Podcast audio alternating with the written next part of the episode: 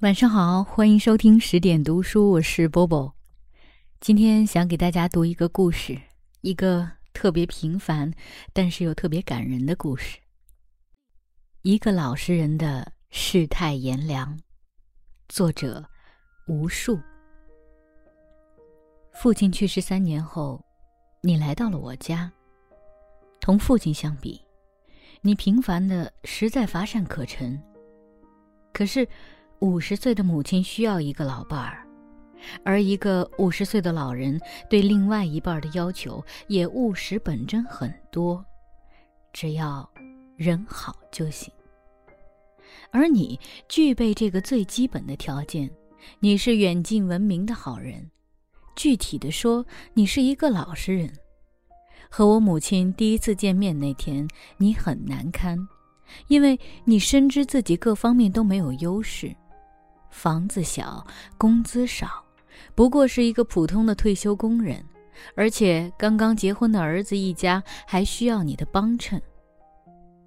说实话，母亲也只是为了给介绍人一个面子，才决定去见你的。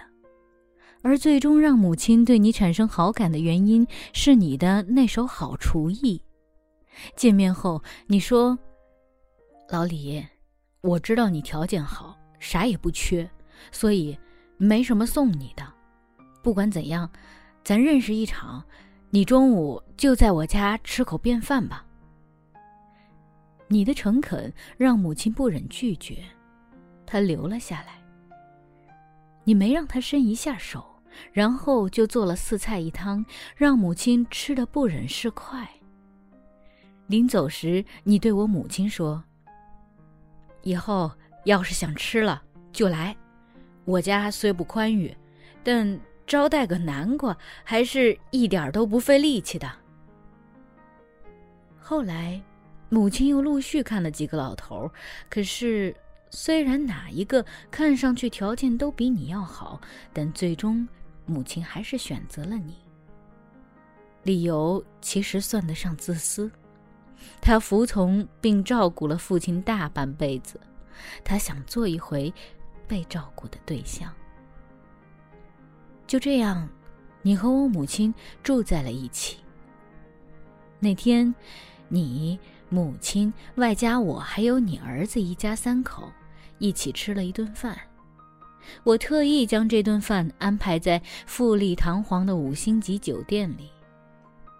表面上看是为了表达对你的重视。其实是有种居高临下的优越感在作祟，但你并没有让我炫耀得意多久。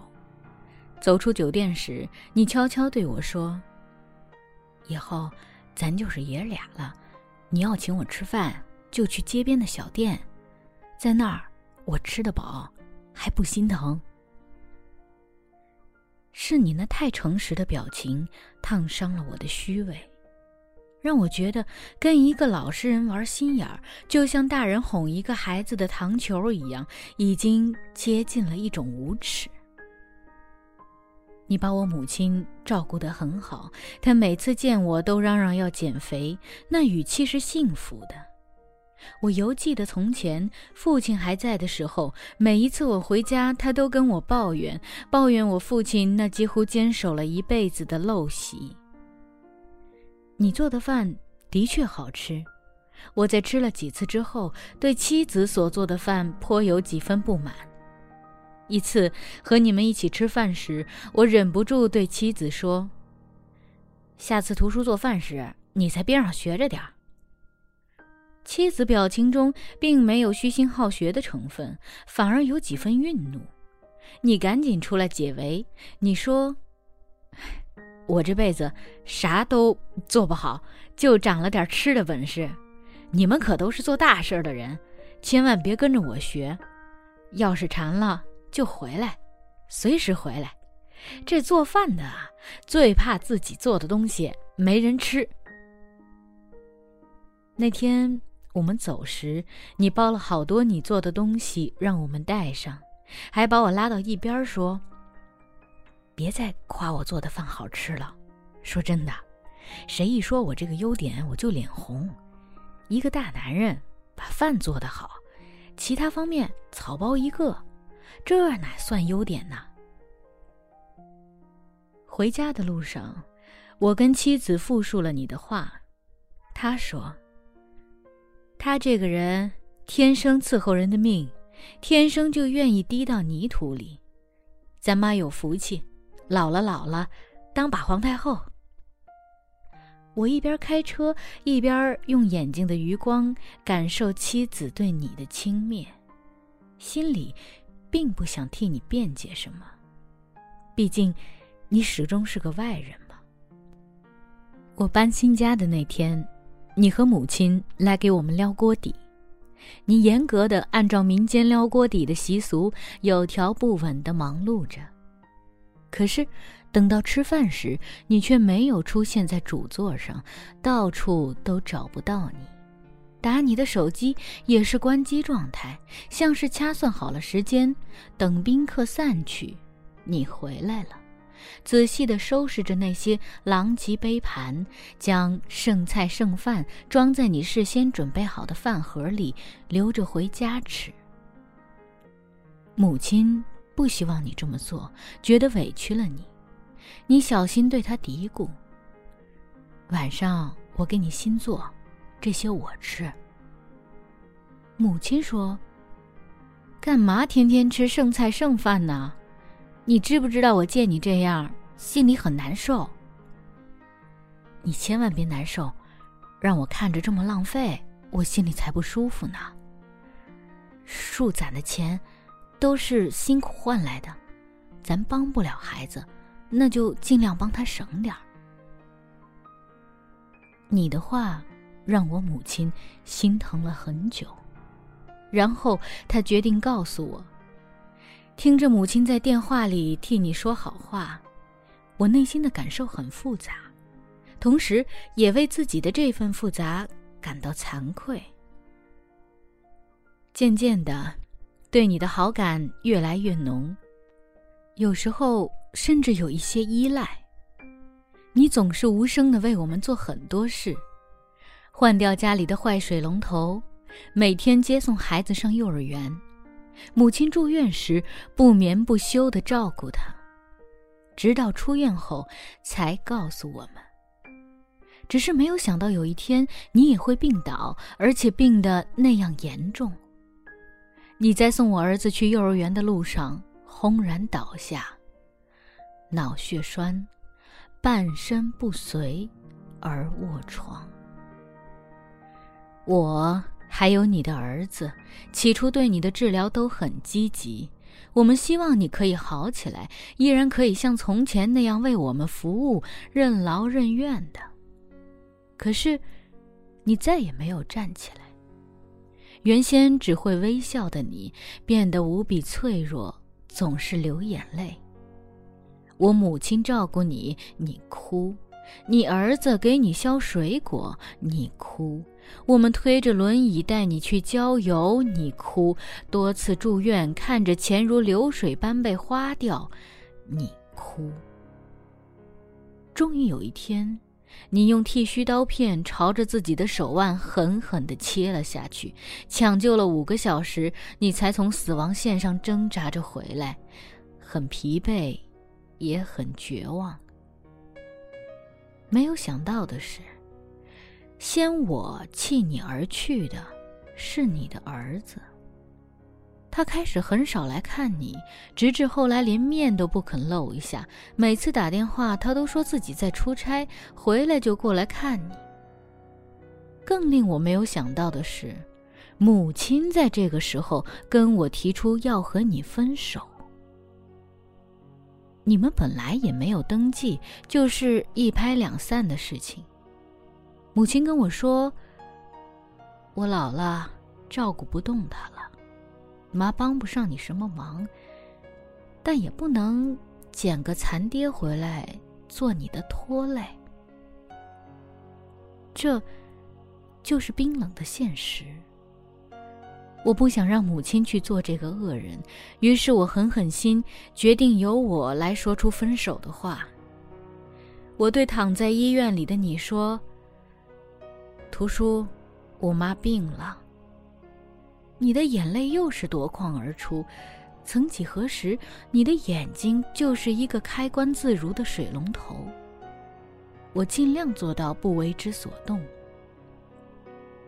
你知道，我妈也一把年纪了，这些日子，她是怎么对你的，你也是看见了。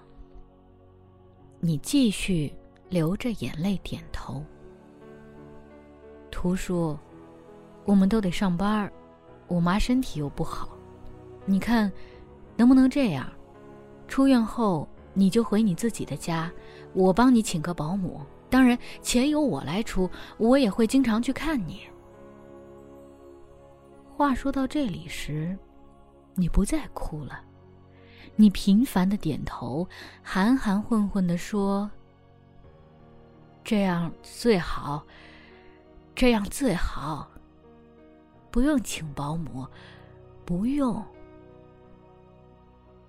走出病房，我在医院的院子里还是流了眼泪。说不清是解脱后的轻松，还是心存愧疚的疼痛。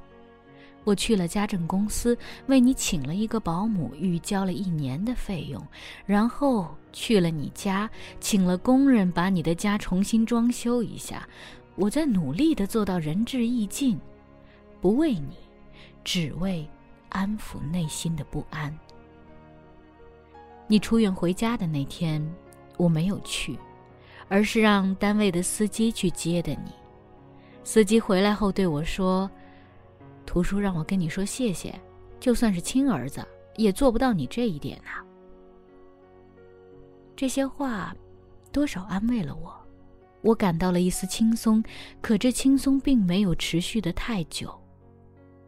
你不在的那个春节，过得有些寂寥。再也没有一个人甘愿扎在厨房里，变着花样的给我们做吃的。我们坐在五星级酒店里吃年夜饭，却再也吃不出浓浓的年味儿。儿子在回家的路上说：“我想吃爷爷做的饭。”妻子用眼睛示意儿子不要再说话，可是儿子反而闹得更凶：“你们为什么不让爷爷回家过年？”你们都是混蛋！妻子狠狠的给了儿子一个耳光，可是那耳光却像打在我的脸上，脸生生的疼。儿子的一句话，让我们曾经自以为的所有心安都土崩瓦解了。我从后视镜里看到母亲的眼睛也红红的，可想而知。那是一个多么不愉快的大年三十儿，我无比怀念去年你还在我们家的那个年。一个家的幸福温馨，总是建立在有一个人默默无闻的付出、甘当配角的基础上。今年，配角不在了，我才知道戏很难看，极为无聊。不知道在这个夜晚，图书。你跟谁在一起过？又是否也会想起我们？会不会为我们的无情心生悲凉？新春的钟声敲响后，我还是驱车去了你那里。你步履蹒跚的给我开了门，见到我，嘴上在笑，眼里却有了泪。走进你冷锅冷灶的家，我的眼泪再也没有止住。我拿起电话打给你的儿子，大骂一通之后，开始给你包饺子。保姆回家过年了，给你的床头预备了足够吃到正月十五的点心。我再次在心里狠狠地骂了娘。热气腾腾的饺子，终于让你的家里有了一丝暖意。你一口一个的吃着饺子，眼泪噼里啪啦的往下掉。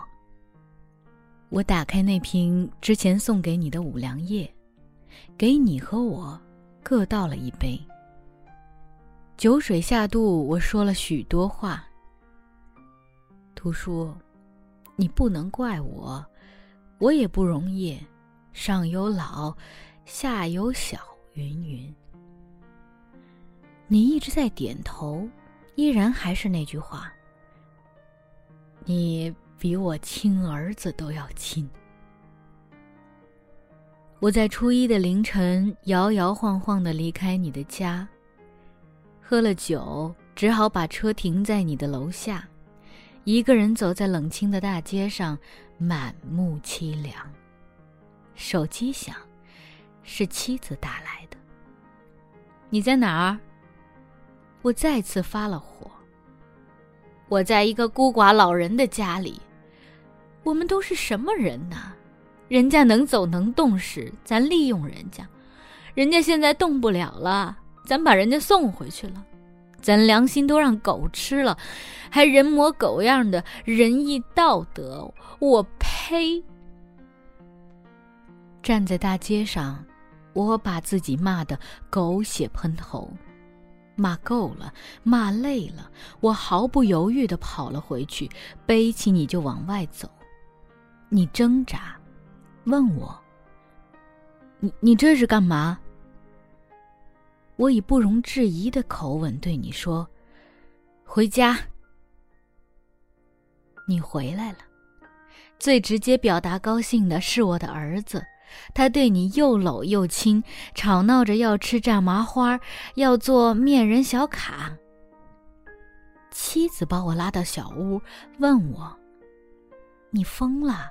他儿子都不管他，你把他接回来干嘛？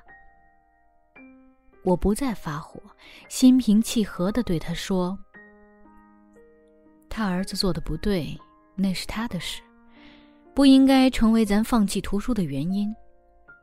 我不能要求你把他当成亲公公，可是如果你爱我，如果你在乎我，就把他当家人，因为在我心里，他就是家人。”就是亲人，放弃他很容易，但是我过不了自己心里的坎儿。我想活得心安一点就这么简单。同样的话说给母亲听时，她泪如雨下，紧紧的握着我的手说：“儿子，妈没有想到你这么有情有义。”我说。妈，放心吧，话说的难听一点就算有一天你走在图书的前面，我也会为他养老送终。再说白一点以我现在的收入，养个图书还费劲吗？多个亲人，有什么不好呢？不一会儿，我的儿子进来了，进来就求我：“爸爸。”别再把爷爷送走了，以后我照顾他，以后你老了我也照顾你。我把儿子搂在怀里，心里一阵阵惊悸。还好，还好没有明白的太晚，还好没有在孩子心目中留下一个不孝之子的印象。爷爷嘛。就是用来疼的，怎么能是用来送走的呢？我含着泪跟儿子开了句玩笑，给他吃下了定心丸。你渐渐的安静下来，不再哭了，每天都坐在轮椅上做些力所能及的事情，而我对你很挑剔。图叔。今天这套衣服穿的有点不帅啊，稍微有点配不上我妈。图叔，这几天没擦地板了，不是我说你，越来越懒了。我没大没小的跟你开玩笑，你乐得合不拢嘴。一天，你把我叫到你的房间里，从被子下面拿出一个存折，你说。这钱，给你。我知道，为我治病，你花了很多钱，这点钱根本不够，而且，给你钱也没有让你管我老的意思，就是投出一点心意。我说，兔叔，你不用说了，我收下。你如释重负的舒了一口气。拿着这张存折，我找到了你的儿子，把存折和密码告诉了他。我对他说：“这是图书给你的，他知道你过得不容易。我没别的意思，就希望你隔三差五去看看他，不要等到哪一天他没了，你再想看。到时候。”你只能在梦里折磨自己。还有，我这次找你也是想告诉你，放心吧，图书的老，我来养。我没有告诉你那些钱的去向，我知道，接受可能会让你更好过一点。那天，你的儿子带着妻子、孩子来看你。你虽然没有流露出抱怨的意思，可是从你们的言语之间，我还是看到了生疏的痕迹。说实话，我的内心居然充满了一点小小的得意。亲生又怎样？人与人之间只有关爱才可以亲近，就像我和你。现在可以开各种玩笑，也可以托付各种心事，这样。岂能用得失来衡量？母亲和你正式登记结了婚，这之后每个周末，不管有多大的事情，我们一家三口都会风雨无阻的回家。你和我母亲的家，等待我们的永远是一桌很家常、很可口的饭菜。你居然能做饭了！虽然是在轮椅上，这在别人看来实在是个奇迹，但是我们却对此习以为常，觉得你就应该是这个样子的。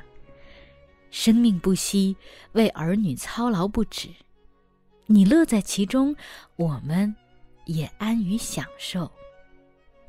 只是，你的孙子很心疼你。总是在我狠心的让你自己夹菜，或者让你自己想办法上厕所时，偷偷的为你服务。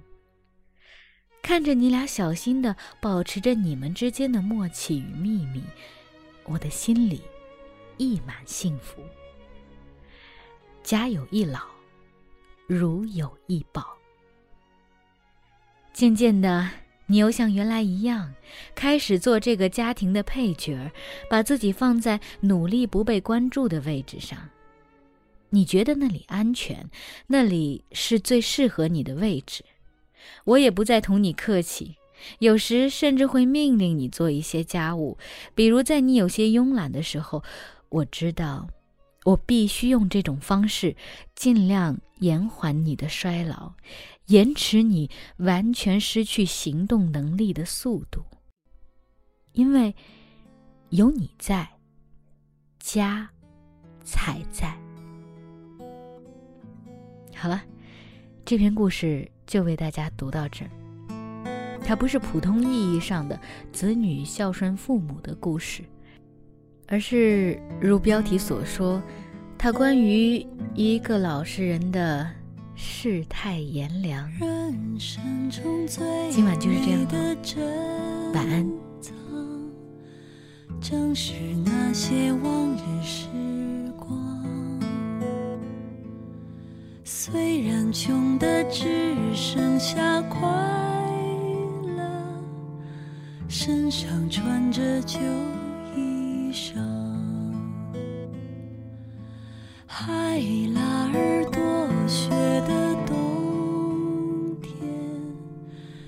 传来三套彻底歌唱。一名河畔温柔的夏夜，手风琴声在。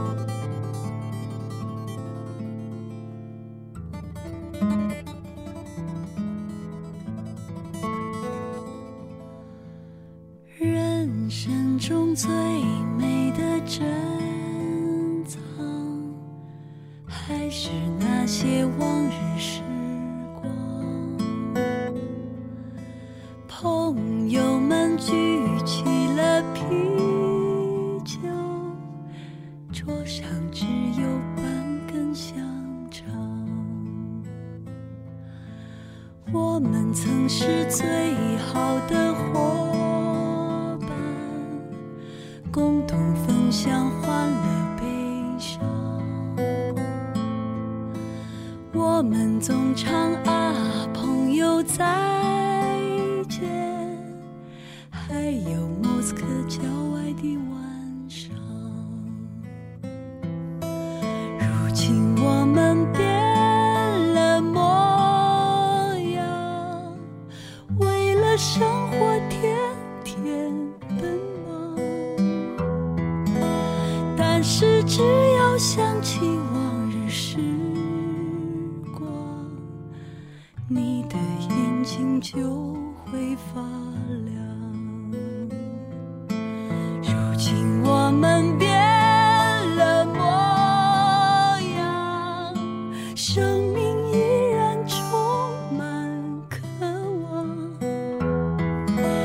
假如